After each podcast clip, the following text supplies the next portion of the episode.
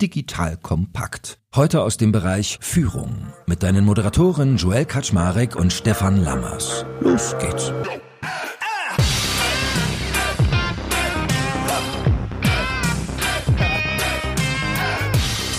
Hallo Leute, mein Name ist Joel Kaczmarek.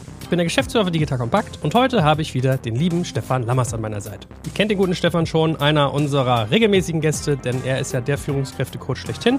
Wenn Stefan da ist, reden wir also in der Regel über High Performance Leadership. Denn mit SLBB, seiner Beratungsagentur, sagst du Agentur? Beratungsunternehmen, Unternehmensberatung. Denn mit SLBB, seinem Beratungsunternehmen, ist er ja sowohl auf Vorstandsebene von großen Unternehmen unterwegs als auch bei Startups und Scale-Ups. Von daher gibt es dort viel, was wir ziehen können. Und heute haben wir uns das Thema Ziele zum Ziel gesetzt. Ha! Und zwar wird es um so schöne Dinge auch wie OKRs natürlich gehen, aber auch ganz basic. Also wir werden darüber reden, warum sind Ziele eigentlich wichtig? Wie unterscheide ich persönliche von Unternehmenszielen? Wie gehe ich eigentlich mit der veränderten Lage um? Was macht das mit Zielen? Wie kommuniziere ich diese? Wie messe ich sie? Und, und, und. Also heute ein bunter Blumenstrauß und that being said. Lieber Stefan, moin, moin. Schön, dass du da bist. Moin, moin, Joel und moin, moin an die Zuhörer. freue mich wieder, ein spannendes Thema anzupacken mit euch. Sehr gut. Besetzt du dir denn eigentlich auch persönlich Ziele, Stefan? Lebst du denn, nimmst du deine eigene Medizin?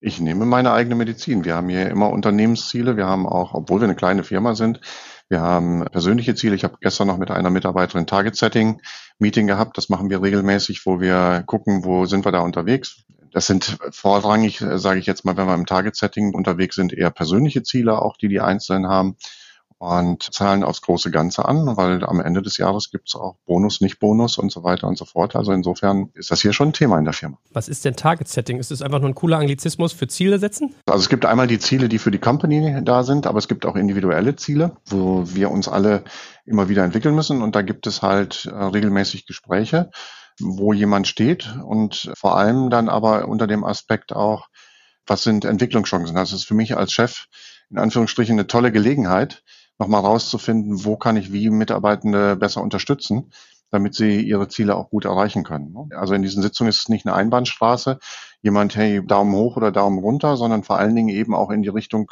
gemeinsam darüber nachzudenken, wie man unterstützen kann, wie man vielleicht Dinge ändern kann und sich auch in beide Richtungen ehrliches Feedback gibt. Okay, bevor wir das jetzt nochmal weiter vertiefen, wie sich das unterteilen lässt, lass uns doch mal mit einer ganz basic Frage anfangen. Warum sind Ziele denn eigentlich wichtig? Ja, das ist eine schöne Frage. Also es gibt ja einige Leute auch, die sagen, sie brauchen überhaupt keine Ziele. Ich könnte für mich auch persönlich sagen, ich habe ja in meinem Leben alle Ziele erreicht. Das hatte ich auch schon mal. Ne? Das war, äh, habe ich ja auch gerade in den anderen beiden persönlichen Podcasts schon mal drüber geredet. Und äh, dann gibt es aber trotzdem wieder immer Dinge, die einen motivieren, wo man sagt, da kann ich besser werden. Und deswegen ist es schon wichtig, um Weiterentwicklung äh, zu betreiben, sich zu überlegen, was sind die nächsten Schritte, die man angehen will. Also das jetzt erstmal aus der persönlichen Sicht in dem Moment. Und natürlich ist es bei Unternehmen auch eine Frage der Ambition. Also welche Ambitionen habe ich? Was möchte ich mit dem Unternehmen erreichen? Möchte ich wachsen? Es gibt ja heute auch diese Bestrebungen in manchen Bereichen zu sagen, wir wollen gar nicht mehr wachsen. Wie wollen wir dann den Bestand erhalten? Weil es ist gar nicht so einfach aus meiner Sicht, nicht wachsen zu wollen weil das eigentlich eine Grundlage fürs Überleben auch eines Unternehmens ist. Und insofern ist das eine spannende Frage, sich damit auseinanderzusetzen, auch wenn man sagt, wir wollen diesen Wachstumswahn in Anführungsstrichen nicht mitmachen. Was sind denn meine Ziele, um überlebensfähig zu bleiben, ohne jetzt eben in das dramatische Wachstum reinzugehen? Mhm. Das ist wirklich manchmal die höhere Herausforderung, als die zu wachsen. Habe ich noch nie drüber nachgedacht. Ich habe heute Morgen gerade auf LinkedIn sowas gelesen, von wegen, auf einem endlichen Planeten haben wir als Unternehmen aber immer den Drang, immer nur auf Wachstum zu gucken und irgendwann ist halt mal Ende Gelände. Da habe ich noch nie drüber nachgedacht, dass das aber Status Quo-Erhaltung ja irgendwie dann ein schwieriger Akt ist, ja. Interessant. Ja. Ich gestehe auch, ich glaube, meine größte Schwäche unternehmerisch äh, Zielsetzung nicht bisher bis heute nicht ordentlich implementiert zu haben. Und was mir immer noch so aufgeht, ist, dass ich Ziele einfach auch so für, für Gleichschaltung der Laufrichtung irgendwie wichtig finde. Ja, obwohl ich es schlecht mache, ist mir bewusst, dass es eigentlich ein Werkzeug ist, dass alle in die gleiche Richtung rennen. Absolut. Und ich meine, das ist ja gerade die Herausforderung und das Wichtige in Teams. Da kommen wir auch schon in diese Unterscheidung persönliche und Unternehmensziele oder persönliche und Teamziele rein, weil jeder hat natürlich für sich selbst Interessen und Ziele, was er in seinem Leben erreichen will. Gerade wenn wir mit jungen Führungskräften oder jungen Mitarbeitenden sprechen, die wollen natürlich weiterkommen, wollen sich entwickeln, haben eine bestimmte Vorstellung, wo sie hinwollen. Und das kann natürlich auch dazu führen, dass die fünf Leute in einem Team zwar ein gemeinsames Teamziel haben, wo sie hinwollen, aber alle haben gleichzeitig noch eigene Ziele. Und das ist schon eine ganz spannende Sache. Äh, wenn man sich das anguckt, woran Teams manchmal scheitern, ist das eben auch, dass man, dass Teams es oftmals nicht schaffen, ihre, oder Teammitglieder nicht schaffen, ihre persönlichen Ziele zurückzustellen für das gemeinschaftliche Ziel, was man in diesem Moment hat. Ne? Oder wie wir es bei meinem Freund Patrick Lencioni immer so schön nennen, ne? Status und Ego vor gemeinsame Zielorientierung. Und das ist aus unserer Sicht ein ganz, ganz wichtiger Schlüssel für Erfolg. Und deswegen arbeiten wir auch gerne so ähm, auf dieser Vorstands- und Founder-Ebene und so weiter, weil gerade da oftmals sehr, sehr starke eigene Interessen auch da sind. Das sind ja auch eben Persönlichkeiten, die eine klare Vorstellung haben von dem, was sie wollen und wo sie hinwollen. Und insofern ist das gar nicht so einfach, dass die in die gleiche Richtung laufen. Und umso wichtiger ist, sich damit regelmäßig auseinanderzusetzen und wieder zu gucken, wie können wir denn zusammenarbeiten und gemeinschaftlich diese Ziele erreichen. Hm. Jetzt gibt's Werbung. Aufgepasst, heute möchte ich dir einen unserer Partner vorstellen, der für dich wichtig ist, wenn du einen Börsengang planst und gut abgesichert sein möchtest. Und zwar Risk Partners, einen renommierten und führenden Spezialversicherungsmakler, der sich auf die Absicherung anspruchsvoller Haftungsrisiken im Zusammenhang mit IPOs, Duallistings, SPEC, D-SPEC-Transaktionen und allgemeiner Kapitalmarkthaftung im Rahmen der D&O-Versicherung spezialisiert hat. Um auf dem IPO-Projekt nicht in Haftungsfallen zu laufen, übernehmen die erfahrenen ExpertInnen von Risk Partners die verantwortungsvolle Aufgabe, die Risiken im Zusammenhang mit Prospekt- und Kapitalmarkthaftung zu minimieren und in maßgeschneiderten Versicherungsschutz zu verbriefen. Dabei liegt der Fokus gleichermaßen auf der professionellen Beratung und Platzierung der persönlichen Haftung eures Boards und der Emittentenhaftung sowie anderer wichtiger beteiligter Stakeholder wie Banken und Wirtschaftsprüfer. Erfolgsfaktor von Risk Partners in vergangenen Deals ist das eingespielte Team, das bestens vernetzt ist, auch in internationalen Märkten, um weltweite Versicherungskapazitäten abrufen zu können. So können auch Versicherungssummen von mehreren hundert Millionen Euro ideal strukturiert und prämieneffizient gestaltet werden. Das Team hat bereits Unternehmen aus dem DAX und MDAX-Segment erfolgreich bei Transaktionen begleiten dürfen und hat insbesondere auch Track Record bei zahlreichen Nasdaq-IPOs bekannter deutscher Foreign Filer aus den Branchen Life Sciences und Tech. Wenn ihr also einen Börsengang plant oder auch eine Kapitalaufnahme oder Listing ansteht, meldet euch gerne bei Risk Partners. Dafür habe ich euch unter digitalkompakt.de slash riskpartners in einem Wort geschrieben eine Weiterleitung eingerichtet für alle Fragen zu Risiken und passendem Versicherungsschutz. Und wie immer findest du alle Infos auch auf unserer Sponsorenseite unter digitalkompakt.de slash Sponsoren. Jetzt geht's weiter mit dem Podcast. So, und da haben wir jetzt schon mehrfach ja gestriffen, dass es eine ganz interessante Unterscheidung gibt, nämlich dass wir einerseits uns persönliche Ziele angucken können von den Menschen und von der Firma als Ganzes. Ja. Wie gehst du denn hin und strukturierst das in so einer Organisation? Also tatsächlich ist es erstmal wirklich nochmal dieses gemeinsame Why herzustellen und zu fragen, wohin wollen wir eigentlich wirklich als Unternehmen? Und dann sich zu fragen, wie können wir darauf einzahlen? Es geht auch oft, dass wir in Workshops, wir haben ja beispielsweise in diesem Startup-Bereich dieses Pioneer Score Modell bei uns, und da wird rausgearbeitet, was jeder Einzelne für Interessen hat, was jeder Einzelne für eine Vision für sich selber hat. Darüber wird gesprochen in dem Team. Und dann wird geguckt, was sind denn die Schnittmengen, die wir miteinander haben und was sind die Unterschiedlichkeiten, die wir miteinander haben. Und daraus wird dann was Gemeinschaftliches gebildet. Daraus wird auch geguckt, wo sind denn unsere Felder, die wir nicht gut besetzt haben und wo kann einer bestimmte Themen übernehmen, um die äh, voranzubringen. Und es geht nicht darum, dass wir jetzt hier eine Gleichschaltung des Denkens herbeiführen oder was auch immer, sondern diese Stärken der Interessen wirklich rausarbeiten und nicht Angst davor haben, die zu benennen und zu sagen, ich, mir ist eigentlich das besonders wichtig, sondern gerade, dass man das offen macht und dass man dadurch eben auch diese Stärken wirklich nutzen kann, um gemeinschaftlich dieses Ziel zu erreichen und festzustellen, wenn jemand unterschiedliche Stärken und unterschiedliche Interessen hat, dann ist das nicht gegen das gemeinschaftliche Ziel, sondern dafür, kann das genauso gut dafür sein. Und das ist eine wichtige Arbeit, sowas rauszuarbeiten. Wie würdest du denn hingehen und das abmischen? Also was ist denn manchmal wichtiger? Ist es manchmal wichtiger, den Leuten kleinteilig persönliche Ziele zu geben, die mit ihrem, sagen wir, ihren Vorstellungen, ihren Visionen harmonieren? Oder ist es wichtig, die großen Ziele quasi zu priorisieren? Also da würde ich jetzt auch tatsächlich gerade schon mal eine Unterscheidung machen, in welchem Reifegrad oder auch in welchem Alter befinden sich eben die Teilnehmer. Weil man ganz klar sagen muss, dass du, äh, je älter du wirst in der Regel, je klarer deine Ziele auch hast, was du erreichen willst oder wo du hin willst. Und in Startups haben wir es ja oft mit jüngeren Mitarbeitenden zu tun und die sind oftmals auch viel flexibler, was gerade die Interessen sind und wo ich gerade hin will. Also insofern ist da die Volatilität, wie schnell sich Dinge ändern, was mir gerade wichtig ist, einfach viel, viel schwerer zu monitoren oder, oder rauszufinden, was da gerade als Interesse ist, als das in erfahreneren Teams der Fall ist. Ne? Und also es geht nicht da, wie gesagt, nicht um eine Gleichschaltung oder was auch immer, sondern es geht um das gemeinsame Verständnis zu haben. Und wenn ich das Verständnis habe und wir die Dinge ausgetauscht haben, dann kann ich darüber auch als Führungskraft in dem Moment mit meinen Mitarbeitenden besser arbeiten und kann mir auch überlegen, wie kann ich eine Person gut einsetzen, dass diese ihre Fähigkeiten und ihre Qualitäten auch einsetzen kann. Und wo können wir aber auch gegebenenfalls, wenn es gravierende Abweichungen geben sollte von den Interessen, können wir eine Lösung finden innerhalb der Firma oder außerhalb der Firma? Also das ist ja in solchen Prozessen dann manchmal auch ein Fall, wenn wir viel Klarheit darüber haben, was man erreichen will. Und wenn wir Klarheit haben, was ich persönlich für mich will, dann kriege ich ja plötzlich auch wieder eine Wahlmöglichkeit zu sagen, will ich dabei sein oder will ich nicht dabei sein? Mhm. Und in den meisten Fällen in solchen Prozessen ist es eben so, dass dann eben tatsächlich die äh, Mitarbeitenden selber gehen und nicht gegangen werden, weil sie dann für sich erkennen, wow, ich bin hier eigentlich irgendwie unterwegs und mache hier meinen Job, aber mit dem Herzen bin ich nicht richtig dabei. Und das ist das, was wir einfach gerne herbeiführen wollen, dass die Teams sich wertschätzen und dass jeder mit dem Herzen dabei ist, dieses Ziel zu erreichen. Und dadurch kommt auch die Performance dann hinterher zustande. Und was sagt denn so deine Erfahrung? Weil ich erlebe ja irgendwie, dass Ziele oftmals so technokratisch gedacht werden. Also Umsatzwachstum oder Net Promoter Score Entwicklung oder Wiederkaufsraten oder, oder, oder. Wie viele der Menschen, die du so coacht, haben denn auch Ziele, die eher visionär sind? Und vielleicht gibt es ja auch einen Unterschied, den du beobachten kannst zwischen Startup-Welt und Corporate-Welt. Also, in Corporates ist das natürlich von der Historie her, dass sie sehr stark auf wirtschaftliche Ziele fokussiert gewesen sind. Ne? Also das ist das Einzige. Gerade aus dem angelsächsischen Bereich kommt das heraus, dass du eine starke Zahlenfokussierung hast, dass du in der Regel deine monatlichen Reports und ähnliches abliefern musst. Ne? Und insofern ist das halt dort typisch.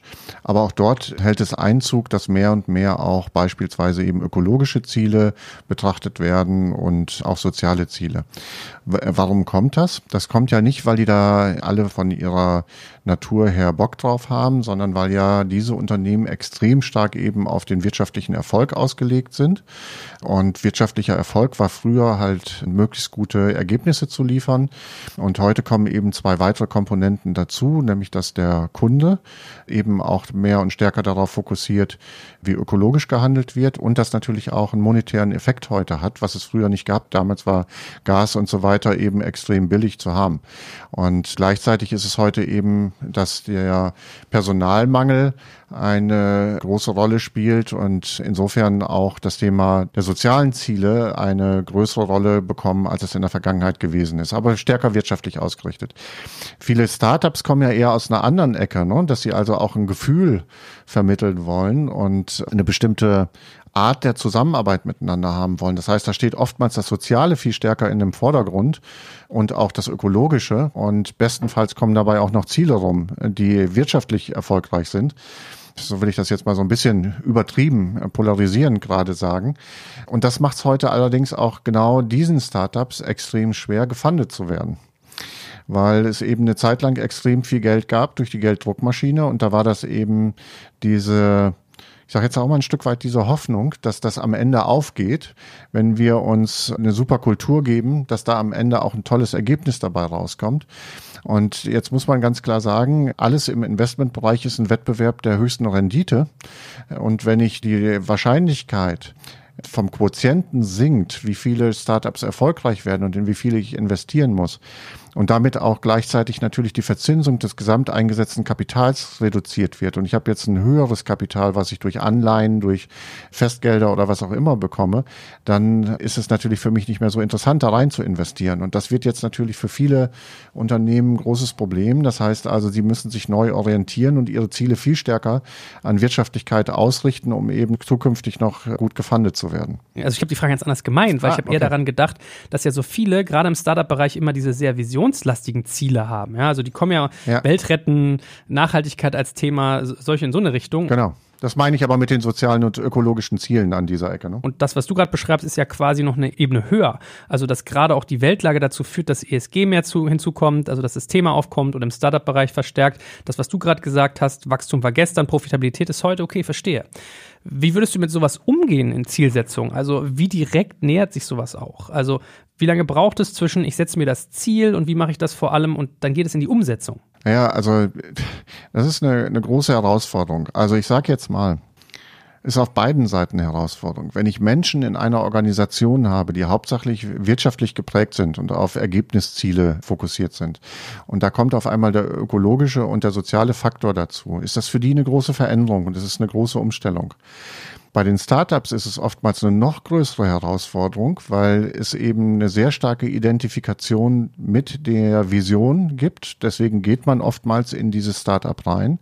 Und wenn plötzlich, um das Überleben zu sichern, der Fokus sich brutal ändert auf das Wirtschaftliche, das ist dann auch eine sehr, sehr, sehr, sehr große Veränderung für die Mitarbeitenden. Und da ist die Frage, inwieweit sie das überhaupt wollen. Ne? Weil sie sind ja vielleicht unter einem bestimmten Aspekt in dieses Startup eingestiegen. Das heißt also, das kommt oftmals zu Friktion in den Teams, weil auf einmal etwas gefordert ist, wofür sie ja ursprünglich gar nicht angetreten sind.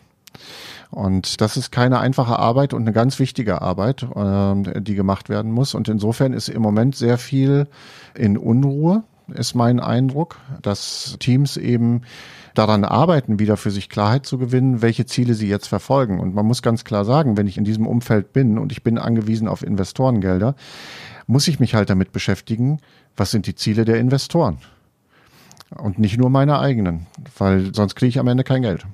Ganz einfach gesagt. Und sag mal, wie einfach oder schwer findest du denn, ich sag mal, diese soften Faktoren in Ziele zu gießen? Also wenn jemand zum Beispiel sagt, uns ist wichtig, dass unser Unternehmen nachhaltig arbeitet oder einen Wert in die Gesellschaft zurückgibt oder dass wir eine Kultur führen, die menschenaffin ist. Ja. Ist vielleicht ein bisschen sperrig formuliert, aber du weißt, glaube ich, was ich meine, ne? Also so eher diese Überzeugungstäter-Sachen. Gut, da gibt's ja ganz viele unterschiedliche Dinge. Also das kann man ja einmal an Aktionen ableiten, die man miteinander macht. Ne? Also was unternehmen wir, was ist unser Fokus beispielsweise, wenn wir Geld spenden oder was auch immer, in welche Organisation geht das rein? Ne? Wie teilen wir unseren wirtschaftlichen Gewinn beispielsweise ist eine Möglichkeit. Das andere ist, dass man solche Fragen sehr oft über Skalenfragen in der Mitarbeiterschaft abfragt, ne? wo man sagt, okay, wenn wir uns das Thema vornehmen, wo sehen wir uns denn da? Und dann kann man eben auch wieder hingehen und sagen, wenn wir da auf die 100 Prozent kommen will, was können wir denn für Maßnahmen für uns ableiten? Und man kann eben sehen, ob man diese Maßnahmen beispielsweise hinterher umgesetzt hat. Aber das ist natürlich oftmals eine gefühlte Basis. Auf der anderen Seite kann man natürlich auch gucken, man kann eine CO2-Bilanz fürs Unternehmen ja heute hervorragend äh, berechnen lassen und kann sich da auch Sachen vornehmen, wiederum ganz konkret, wie man sagt, wie man da besser werden will. Ne? Und ich bin da immer mehr überrascht, wie viele das anbieten. Ich habe tatsächlich jetzt bei meinem Fahrzeug, müssen wir nicht weiter drüber reden, aber ich habe bei meinem Fahrzeug jetzt eingestellt, und das wusste ich gar nicht vorher, dass das geht, dass ich sehen kann, wie viel Kilo CO2 ich auf meiner jeweiligen Fahrt verbraucht habe. Und alleine dieses Bewusstsein darüber, wie viel ich verbraucht habe, gibt mir wieder auch die Motivation, immer weniger das Auto zu nutzen und genau gezielt zu überlegen, wo kann ich das Fahrrad, ÖPNV und sonstige Geschichten einsetzen. Ne, und ich glaube, das ist eben ganz wichtig, solche Messbarkeitsfaktoren auch zu etablieren, weil ich dafür glaube auch, dass die dazu führen, dass man sich bewegt. Ja, zum Thema Messen von Zielen kommen wir gleich noch. Vorher vielleicht noch etwas Grundsätzlicheres. Wie kommuniziert man Ziele eigentlich gut und wie setzt man sie? Also ist das etwas, was ich als Führungskraft für die Organisation mache und es kaskadiert dann runter nach dem Motto friss oder stirb? Stirb? Oder setzt man sich Ziele eigentlich eher als Gemeinschaft? Vielleicht kannst du ja zu den beiden Aktionen mal sagen und kommunizieren, wie du das angehen würdest. Ja, also das ist sicherlich eine Frage des Unternehmens an sich, was da für eine Struktur ist. Ich glaube, da gibt es kein richtig und kein falsch. Es gibt Unternehmen, die ganz klar von oben nach unten kaskadieren und das kann sehr erfolgreich sein. Wenn ich aber von meinem Grundsatz her als ein Unternehmen aufgebaut habe, wo wir eben eher miteinander diese Dinge erarbeiten, dann macht das auch großen Sinn, die Leute da drin zu beteiligen. Ich freue mich immer und ich sehe das auch, wenn Mitarbeiter beteiligt werden, solche Dinge selber mit zu gestalten dann ist das viel wirkungsvoller. Und wenn man das kaskadiert von oben nach unten, das wird oftmals so bäh gesehen, alte Welt, aber das kann auch sehr erfolgreich sein, wenn man sich eben das wirklich gut macht und zwar nicht nur in einer Verordnung der Kaskade, sondern dass man sich Gedanken darüber macht, was kann unser Beitrag sein in unserem Team und was können wir da machen. Und das halte ich für ganz wichtig, dass man sich damit auseinandersetzt. Und was ich auch ganz wichtig finde, ist, dass die Rhythmen, in denen man sich damit auseinandersetzt, nicht zu groß sind. Also ne, das ist wie bei uns mit dem Target-Setting, dass das eben alle zwei Monate ungefähr stattfindet. Das ist eben ganz wichtig, dass man da relativ eng dran ist. Und das entlässt einen auch nicht davon, regelmäßig Feedback zu geben, wenn irgendwelche Dinge direkt anliegen. Ne? Nicht, dass man wartet, bis man irgendetwas sieht. Also äh, das können ja manchmal Kleinigkeiten sein. Ne? Also dieses Thema, man sieht irgendwo, ob das jetzt draußen ist oder was auch immer, Schmutz rumliegen oder sowas, da kann ich dann vorbeigehen oder ich kann ihn aufheben und kann ihn in eine Mülltonne packen oder, oder was auch immer. Man kann an so vielen kleinen Dingen einen Beitrag leisten. Ich habe immer das Gefühl, ich mache hier bei uns die ganze Straße sauber. Weil wenn ich hier irgendwo auf dem Bürgersteig irgendwo was sehe oder so, dann, dann packe ich das an und packe das weg. Was soll ich denn daran vorbeilaufen und mich ärgern? Also bringt mich noch in Bewegung, ist doch schön. Und wie hältst du es mit der Kommunikation? Weil mal so ein Beispiel in den Raum zu werfen, äh, ich erinnere mich noch, ich glaube, Fissmann war das. Da haben wir mal eine Transformationsfolge gemacht, die ist fairerweise schon ein bisschen länger her. Und die sind aber zum Beispiel hingegangen und haben die ganzen Zielsetzungen des Unternehmens in der Kantine sichtbar gemacht. So nach dem Motto am Wasserloch, wo alle Tiere zusammenkommen, so wie in der Savanne, da kommunizieren wir mal. Und das hatten die so als ein Beispiel. Vielleicht hast du ja noch weitere Beispiele, gerade auch wenn man jetzt remote arbeitet, funktioniert sowas ja in der Regel nicht mehr so gut. Wie kommen. Okay, ich habe mal eine Frage an dich. Wenn du isst, ja. ne? Worauf konzentrierst du dich denn, wenn du isst? Aufs Kauen. Aufs Kauen. Was machst du maximal noch als Ablenkung nebenbei? Quatschen mit Kollegen. Was noch? Handy gucken. Guckst du dir die Wände an, was da aufgeklebt ist? Ja, ich teilweise schon, aber ich glaube, ich bin ja nicht der normale Typ. Also, du willst mir sagen, das ist der falsche Ort. Genau, es berührt die Leute nicht mehr. Also es ist, äh, du musst Störer machen. Ne? Also wenn du etwas lernen willst, musst du sozusagen Menschen irritieren, musst Störer machen und es nützt nichts, wenn du irgendwo etwas fest hingehangen hast, weil nach kurzer Zeit haben sich die Leute dran gewöhnt und nehmen das nicht mehr wahr. Und insofern ist die, ist die Kunst dabei, an unerwarteten Plätzen sozusagen plötzlich mit dem Thema aufzulaufen und das in den Kontext zu bringen. Ich glaube, das ist ganz wichtig, sich darüber Gedanken zu machen, wie kann ich die Leute da abholen, wo sie sind. Ne? Also gibt es jetzt zum Beispiel plötzlich eine SMS an alle oder sowas, wo nochmal drauf hingewirkt wird in der Mittagszeit oder so, ne? weil sie halt alle am Kauen sind. Da gucken sie vielleicht drauf gerade in dem Moment und denken, aha, ja, Mensch, ich erinnere mich, da war was. Wir hatten da ein Ziel. Sollten wir mal wieder was machen. Aber für mich ist es vor allen Dingen der Austausch und das zum Thema zu machen und sich darüber zu unterhalten. Ne? Also wir haben auch bei uns in einem Besprechungsraum haben wir eine Kanban-Wand hängen. Ne? Da stehen am Ende auch die ganzen Ziele, die wir erreichen wollen im Jahr drauf. Jetzt gibt's Werbung. Aufgepasst, heute möchte ich dir einen unserer Partner vorstellen, der für dich wichtig ist, wenn du einen Börsengang planst und gut abgesichert sein möchtest. Und zwar Risk Partners, einen renommierten und führenden Spezialversicherungsmakler, der sich auf die Absicherung anspruchsvoller Haftungsrisiken im Zusammenhang mit IPOs, Duallistings, SPAC, D-SPAC-Transaktionen und allgemeiner Kapitalmarkthaftung im Rahmen der D&O-Versicherung spezialisiert hat.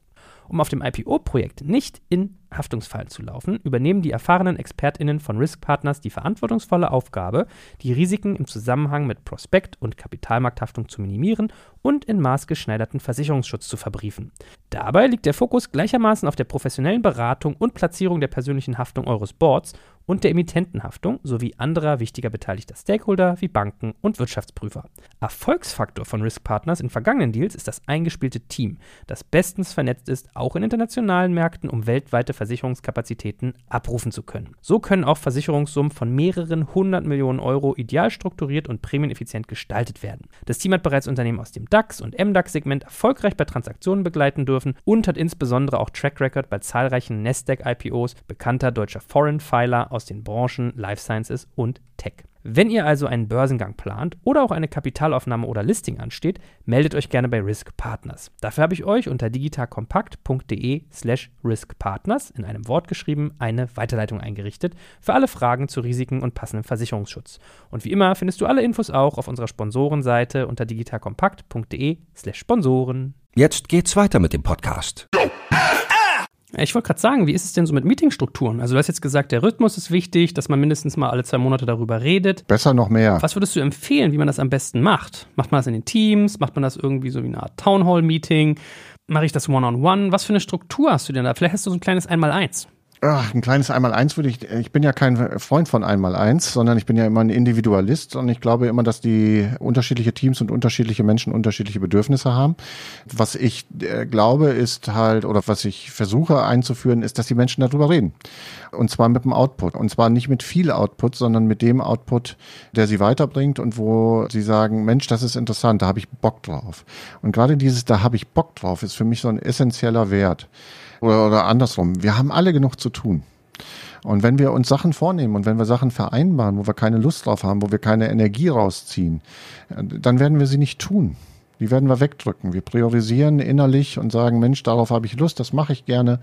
Und deswegen bin ich immer für sehr kurze Einheiten, weil wir eben auch alle sehr immer schneller getaktet werden und gar nicht mehr die Aufmerksamkeitsspanne für eine Stunde Diskussion oder sowas haben, sondern lieber in einem Standard-Meeting auf einmal sagen, hör mal, lass uns mal gerade in Zweiergruppen gehen oder in Dreiergruppen gehen und, und lass uns mal drüber unterhalten, was fallen uns gerade jetzt heute für Ideen ein, die uns unsere Ziele noch näher bringen und wer hat Lust daran mitzuarbeiten dann. Und das würde ich natürlich einbauen in die Dinge, die ich sowieso mache. Und sag mal, wie ist es mit dem Thema Incentivierung? Weil erfahrungsgemäß Ziele funktionieren ja dann auch häufig gut, wenn ihre Erreichung belohnt wird. Und da gibt es ja mittlerweile aber verschiedene Philosophien. Also die einen sagen, ja, nur Geld sozusagen funktioniert, dass die Menschen wie so ein Pavlovscher Hund trainiert sind. Und andere sagen, nee, Ziele sind ja eigentlich vor allem auch dafür da, dass sie mit Überzeugung verbunden sind und Geld ist eigentlich der falsche Anreiz. Zumal der auch schnell irgendwie abstumpft und dann stehst du auch nicht mehr in den Zielen und so weiter. Weißt vielleicht, was ich meine, ne? Ja. Wie gehst du denn vor, um Ziele zu incentivieren? Also es ist sehr, sehr unterschiedlich. Es hat auch was damit zu tun, in welchem Bereich ich unterwegs bin. Wenn ich beispielsweise in einem Vertrieb oder sowas unterwegs bin, da ist, gehört eine Incentivierung mit Geld einfach dazu. Das sind auch Menschen, die durch diese Dinge einfach incentiviert werden möchten. Und insofern äh, gibt es da kein richtig oder kein falsch. Auch da ist wieder zu gucken, mit welcher Zielgruppe bin ich unterwegs.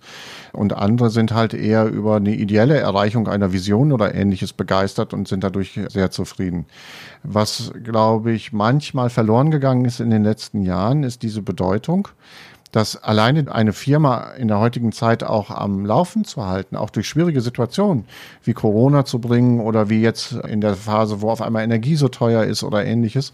Die Transformation, die auf uns zukommt in Sachen Ökologie, ist halt einfach gewaltig. Die wird gewaltige Kosten verursachen. Die wird Unternehmen möglicherweise auch wegfegen von den Märkten. Dafür werden neue wieder entstehen.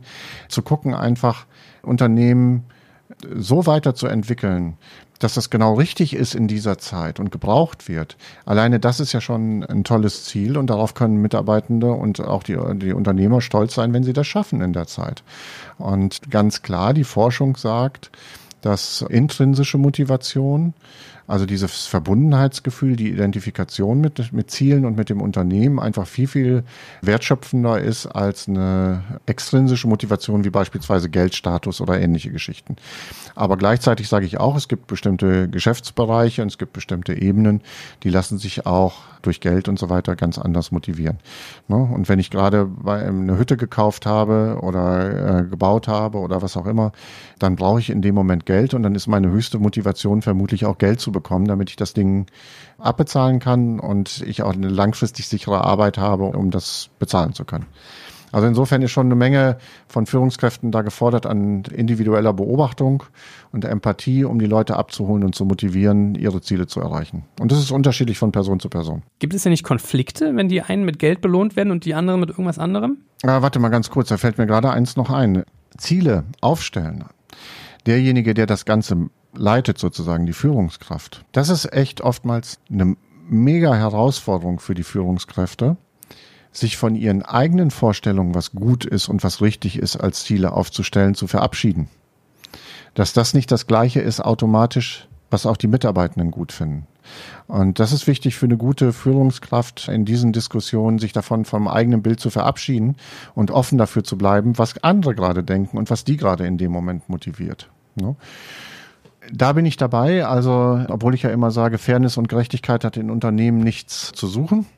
Da gibt es ja gerade auch wieder Bestrebungen, beispielsweise dieses Entgeltgesetz, äh, ich weiß gar nicht genau, wie das heißt, Entgelt, äh, jeder darf fragen, was der andere verdient und so weiter, damit keine Ungleichheit im Unternehmen gibt und so weiter. Da haben wir ja gerade so eine deutsche Geschichte, die immer schlimmer wird, dass wir immer alles gleichschalten wollen. Deswegen werden wir ja auch immer schlechter in Deutschland und Leistung nicht mehr belohnt wird.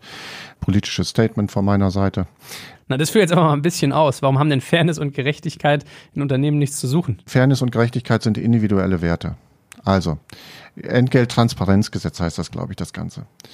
Was nützt es denn, wenn zwei Leute den gleichen Job machen, also vom Titel her, und die gucken sich an, was sie verdienen. Und die haben das Anrecht darauf, zu erfahren, was der andere verdient. Und sie wollen auch hinterher das Gleiche verdienen. Aber die Leistung in genau dem gleichen Job ist möglicherweise total unterschiedlich. Was ist daran gerecht? Und der eine, der jetzt weniger verdient, der sagt sich jetzt beispielsweise, das ist total ungerecht, ich möchte das gleiche verdienen wie der andere. Der andere sagt, das ist total gerecht, ich leiste ja auch viel mehr als der und deswegen verdiene ich mehr. Jetzt kriegt der eine mehr Geld, damit er das gleiche verdient wie der andere. Da sagt der eine, das ist jetzt gerecht, ich verdiene das gleiche wie der andere. Da sagt der andere, das ist total ungerecht, weil ich viel mehr leiste als der und der kriegt jetzt das gleiche Geld dafür. Und das meine ich damit, Fairness und Gerechtigkeit, das ist ein Gefühl und das ist individuell. Und das kriegen wir nicht durch eine Transparenz, ein Transparenzgesetz her, dass alle das Gleiche verdienen. Und da bin ich wirklich ein Leistungsanhänger, muss ich ganz klar sagen. Jeder soll das verdienen, was er verdient. So, und das kann unterschiedlich sein. Und das nehme ich auch in Kauf. Und es gibt Menschen, die verdienen viel, viel, viel, viel mehr Geld als ich. Und wenn die was bewirkt haben, wenn die was vorangebracht haben, habe ich da null Neid oder was auch immer drauf. Vielleicht arbeiten die auch viel weniger als ich aber die haben das geschafft, das aufzubauen und da freue ich mich für die. Naja, ich finde, das hat sowas, man sagt ja immer, äh, vergleichen ist der Anfang des Unglücks oder so ähnlich oder das Ende des Glücks. Ich finde, die Schwierigkeit ist halt immer, dass die Leute sich nur auf einer Achse vergleichen. Wenn du dich natürlich nur über den Positionstitel vergleichst und da dein Gehalt festmachst, dann hast du natürlich in der Tat eine Disbalance. Wenn du es über die, keine Ahnung, Ausbildung, die die Person genossen hat oder die Anzahl der Jobstationen oder den Impact auf Umsatz oder was weiß ich, Growth, was auch immer anguckst. Was sind die Messkriterien? Ist jetzt beispielsweise tatsächlich eine Ausbildung oder äh, sonst irgendetwas etwas ein Messkriterium? Nee, am Ende ist es für ein Unternehmen den Outcome und Output, die eine Person in seiner jeweiligen Position leistet. Und da kann, ich sage jetzt mal, eine Person, die den falschen Stecker gerade zieht, viel Schaden verursachen, obwohl sie viel Geld verdient. Und eine Person, die ganz wenig Geld verdient, kann einen Stecker reinstecken, der aus Versehen rausgezogen worden ist und kann damit viel Schaden abwenden und hat damit einen viel größeren Wert für das Unternehmen als jemand anderes. Wie wird das honoriert? Hatte ich von dir die Geschichte mit dem Containerschiff, Kollegen? War das von dir? Ne? Ja, der das abladen musste, äh, nicht, nicht rausfahren durfte, oder was meinst du jetzt gerade? Nee, welche Containerschiff? Ich habe eine Containerschiff-Geschichte, aber ich weiß nicht, ob das die gleiche ist. Also die, die ich kenne, geht so. Es gibt ein großes Containerschiff und es ist kaputt und es fährt nicht mehr und es kostet die Gesellschaft jeden Tag Hunderttausende von Euro, ja. dass dieses Schiff nicht aus dem Hafen kommt, weil es halt nicht ausgelastet ist, etc. Und dann holen sie sich Experten und keiner kann es so richtig lösen. Und einen haben sie dann, der sagt, ja, ich weiß, woran es liegt, es kostet 30.000 Euro, das Ding hier zu reparieren. Dann sagen die, super, kriegst sofort die Kohle hier einmal über den Tisch. Dann geht er mit seinem Hammer in den Maschinenraum, klopft zweimal doll auf eine Stelle und das Ding läuft wieder. Und dann sagen die, sag mal, bist du bescheuert? Das waren doch zwei Hammerschläge. Ich kann ja nicht 30.000 Euro für zwei Hammerschläge bezahlen. Und dann sagt er, ja, genau. aber du zahlst ja. ja nicht die zwei Hammerschläge, sondern du zahlst ja die Jahre an Erfahrung, die ich investiert habe, um zu wissen, wo ich meinen Hammer hinhauen muss. Ja, und dass ich weiß, dass es einen Hammerschlag braucht. Genau. Und was ich noch spannend finde, wenn wir darüber reden, über das Gefühl von Gerechtigkeit, Fairness etc., was empfiehlst du denn zur Kommunikation, wenn so eine Debatte aufkommt? Also in einem Unternehmen, es gibt Ziele und man hat genau dieses Thema. Wie würdest du denn in so einer Situation vorgehen? tatsächlich darüber diskutieren mit der einzelnen Person, um ein gleiches Verständnis für zu entwickeln oder ein Verständnis dafür zu entwickeln, warum wir so handeln, wie wir handeln. Und am Ende ist es dann auch wieder die Entscheidung des Mitarbeitenden, um zu sagen, damit bin ich einverstanden oder damit bin ich nicht einverstanden. Aber wir werden nicht anfangen, beispielsweise bei uns, dass wir sagen, wir machen jetzt hier eine Pauschalisierung und dieser Job macht das, sondern es hat immer was damit zu tun, auch was hast du für Verantwortung, was hast du für einen Beitrag. Wo wir beim nächsten Thema sind, was wir auch schon mal angerissen haben, nämlich Messen, also im Sinne von die Messung. Mhm. Wie gehst du denn vor, Zielerreichung zu messen? Hast du da Methoden oder sagst du, also erzähl mal, was ist denn so dein Big Picture dazu? Also mein Big Picture ist, dass es halt verschiedenste Faktoren ja gibt. Also tatsächlich über das Aufstellen von KPIs oder OKRs oder Net Promoter Score oder was auch immer, was du da hast. Und das andere ist eben tatsächlich Skalenfragen, Skalenfragen, die die Leute einzeln beobachten äh, machen können oder eben auch im Team, um zu gucken, wo man da unterwegs ist. Also das sind im Prinzip die Möglichkeiten, die du als hast. Du hast noch Mitarbeiterbefragungen, die du nutzen kannst. Und am Ende hast du halt dein Finanzer, der guckt, wie die Zahlen stimmen. Und das sind die Klassiker an der Ecke. Ne? Okay, also eigentlich relativ unprätentiös. Ja, mhm. total. Vielleicht ist mal eine schöne Brücke zu einem anderen Thema, was viele, wenn sie an das Thema Ziele denken, glaube ich, beschäftigt. OKRs. Also OKR, ja. die Abkürzung für Objectives and Key Results eine, wenn ich mich nicht täusche, ursprünglich von IBM erfundene Methodik, die dann durch Google groß und bekannt wurde. Wahrscheinlich ist ja. immer so, dass irgendwer hat es erfunden und der, der Größte, der kriegt es dann irgendwie zugeschrieben. Das funktioniert ja ein bisschen, da sind wir bei dem Gedanken sehr nah dran. Also es ist ja auch so, dass du die Objectives, also Ziele setzt, die dann runterkaskadiert auf einzelne Individuen werden. Also du guckst, wie kann ich quasi das Großziel ja. so bauen, dass es auf die einzelnen Mitarbeitenden irgendwie, also dass sie darauf einzahlen können. Ja. Und das hinterlegst du dann mit Schlüsselergebnissen, die erzielt werden sollen, damit quasi diese Ziele erreicht werden. Was ist denn deine Erfahrung damit? Also wie viele setzen das ein? Ist das ein sehr gutes Werkzeug für Ziele oder hast du da Schmerzen mit? Was ist so dein Erfahrungsschatz? Es wie immer, wie bei allen Sachen, liegt und fällt das mit zum einen der Person, die solche Dinge einführt und wie sie die interpretiert. Und die zweite Geschichte ist, wozu sie am Ende eingesetzt wird. Ne? Das ist genau das gleiche Thema mit dem Messer. Ich kann mein Brot schmieren, ich kann jemanden umbringen. Also werden die also wirklich so eingesetzt, wie sie eingesetzt werden sollen, oder werden sie vorgeschoben, äh, um zu sagen, wir, wir setzen auf all diese Themen, aber am Ende interessiert uns doch nur die Wirtschaftlichkeit. Also insofern muss man da immer sehr genau gucken und es gibt da eine hohe Unterschiedlichkeit, in welchen Bereichen das wie eingesetzt wird. Bei jungen Unternehmen, Startups erlebe ich das halt deutlich öfter dass die eingesetzt werden als in großen Unternehmen. Ich erlebe es aber auch in großen Unternehmen, dass das mehr und mehr dort eingeführt wird. Aber da bin ich nicht immer sicher von der Intention, die dahinter steht, ob das das gleiche ist, wie das in Startups eingeführt wird. Also dass diese unterschiedlichen äh, Betrachtungsebenen, ne, dieses von Vision, Mission und Strategie und so weiter, dass man das dann wirklich runterbricht auf den einen, um eben auch die Potenziale des Einzelnen äh, nutzen zu können bei großen Unternehmen habe ich an manchen Ecken noch so ein bisschen Bauchschmerzen, dass ich das Gefühl habe, es ist eher ein besseres Kontrollmedium, um hinterher bewerten zu können. Und das finde ich ein bisschen schade. Für mich ist noch eine Frage bei OKRs, wann fange ich an, sowas einzusetzen? Ne? Also wie groß muss ich denn eigentlich dafür sein? Ja, also das ist ja immer das, wo wir auch äh, oft mit den Startups unterwegs sind, dass sie ja über verschiedene Reifephasen gehen. Ne? Zu Anfang ist man relativ klar und ist noch ganz aufgeregt, in Anführungsstrichen erstmal überhaupt das Ding ans Laufen zu kriegen. Da ist immer für mich die Frage, braucht man die da schon, braucht man die nicht, weil man ja sehr stark aligned ist in der Regel. Und ab welcher Größe fange ich dann an, das wirklich einzuführen, um eben, wenn jetzt so ein Stück weit und das passiert ja in der Regel immer, sich im Startup so ein bisschen der Fokus der Ursprungsidee verändert, um die Leute auch wieder dahinter zu kriegen und äh, dann, wenn ich eben äh, breiter führen muss, die Führungsspanne größer wird, eben noch eine gewisse Transparenz dafür habe und Einflussmöglichkeit habe auf die einzelnen Leute. Aber das äh, muss jedes Unternehmen für sich selbst rausfinden mit guten OKR-Begleitern. Und da ist immer wichtig, dass man sich Leute holt, die schon ihre Erfahrungen gemacht haben. Ne? Wir machen das nicht, wir führen das nicht ein. Ne? Da gibt es aber super Firmen, die solche Dinge machen können. Ich wollte gerade sagen, da können wir, glaube ich, eine ganze Folge zu machen. Aber da solltest du die mit anderen machen und nicht mit mir, weil ich wirklich nicht der OKR-Spezialist bin. Vielleicht auch noch eine abschließende Frage dazu. Was ist so deine Beobachtung, wenn du es bewerten müsstest? Wo wird es häufiger eingesetzt und wo funktioniert es besser? Du hast es ja eben schon so ein bisschen angerissen. Eher Startup, Scale-Up oder eher Großunternehmen? Scale-Up. Jetzt gibt's Werbung.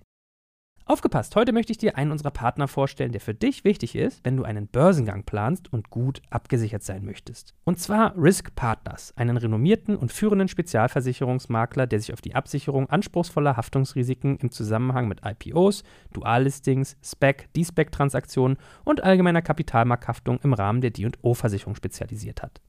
Um auf dem IPO-Projekt nicht in Haftungsfallen zu laufen, übernehmen die erfahrenen ExpertInnen von Risk Partners die verantwortungsvolle Aufgabe, die Risiken im Zusammenhang mit Prospekt- und Kapitalmarkthaftung zu minimieren und in maßgeschneiderten Versicherungsschutz zu verbriefen. Dabei liegt der Fokus gleichermaßen auf der professionellen Beratung und Platzierung der persönlichen Haftung eures Boards und der Emittentenhaftung sowie anderer wichtiger beteiligter Stakeholder wie Banken und Wirtschaftsprüfer. Erfolgsfaktor von Risk Partners in vergangenen Deals ist das eingespielte Team, das bestens vernetzt ist, auch in internationalen Märkten, um weltweite Versicherungskapazitäten abrufen zu können. So können auch Versicherungssummen von mehreren hundert Millionen Euro ideal strukturiert und prämieneffizient gestaltet werden. Das Team hat bereits Unternehmen aus dem DAX und MDAX-Segment erfolgreich bei Transaktionen begleiten dürfen und hat insbesondere auch Track Record bei zahlreichen Nasdaq-IPOs bekannter deutscher Foreign Filer aus den Branchen Life Sciences und Tech. Wenn ihr also einen Börsengang plant oder auch eine Kapitalaufnahme oder Listing ansteht, meldet euch gerne bei Risk Partners. Dafür habe ich euch unter digitalkompakt.de slash riskpartners in einem Wort geschrieben eine Weiterleitung eingerichtet für alle Fragen zu Risiken und passendem Versicherungsschutz. Und wie immer findest du alle Infos auch auf unserer Sponsorenseite unter digitalkompakt.de slash Sponsoren. Jetzt geht's weiter mit dem Podcast.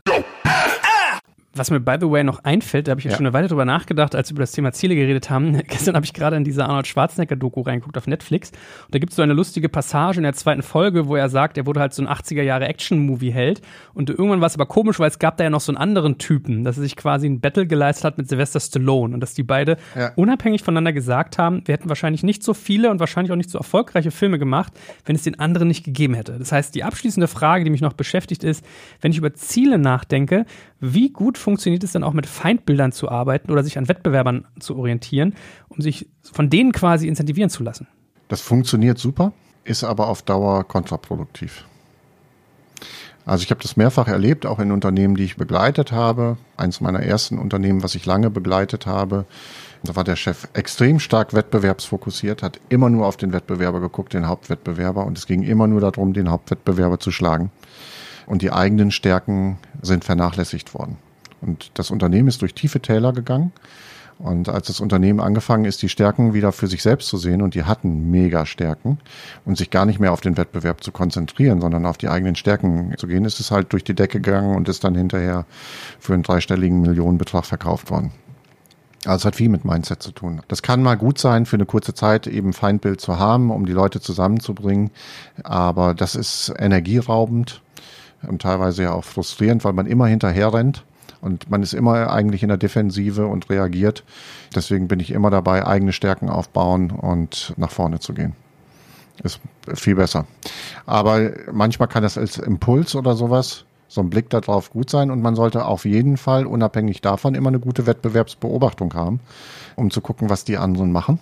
Das ist das eine und weil wir gerade bei Filmen sind, möchte ich nochmal auf einen anderen Film verweisen in dem Zusammenhang. Und das ist tatsächlich The Founder. Das ist über die McDonald's Story. Den Film kann ich aus mehrerlei Hinsicht einfach extremst empfehlen. Nämlich einmal so dieses Systemdenken, Effizienzdenken aus diesem Film. Aber wenn ich auch unter Zielen gucke, und da sind wir ja eingangs gestartet, deswegen passt das jetzt vielleicht auch zum Schluss nochmal ganz gut. Die beiden McDonalds-Brüder hatten eine ganz, oder die, die das aufgebaut haben, die hatten eine ganz klare Vorstellung von dem, was sie wollten und was sie nicht wollten. Und dann ist ja später jemand anderes dazugekommen, der auch eine ganz klare Vorstellung von dem hatte, was er wollte. Das war aber was anderes.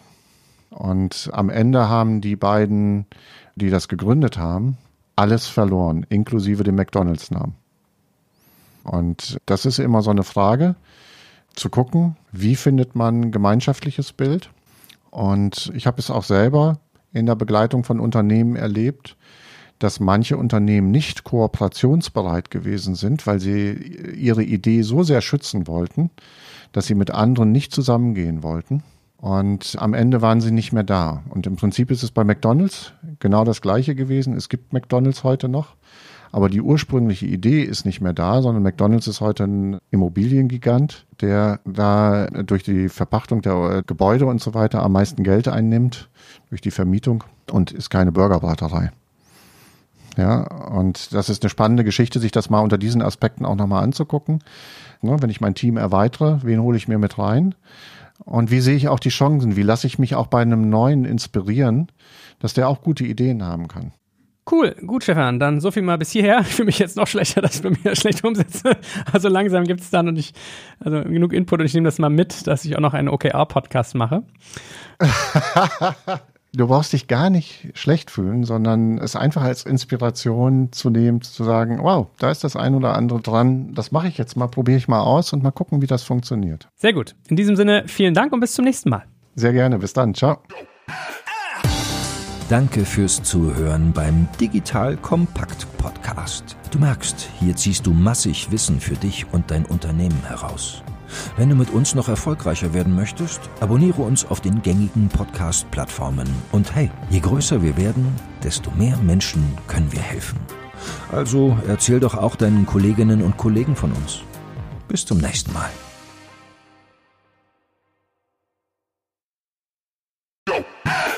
Jetzt gibt's Werbung.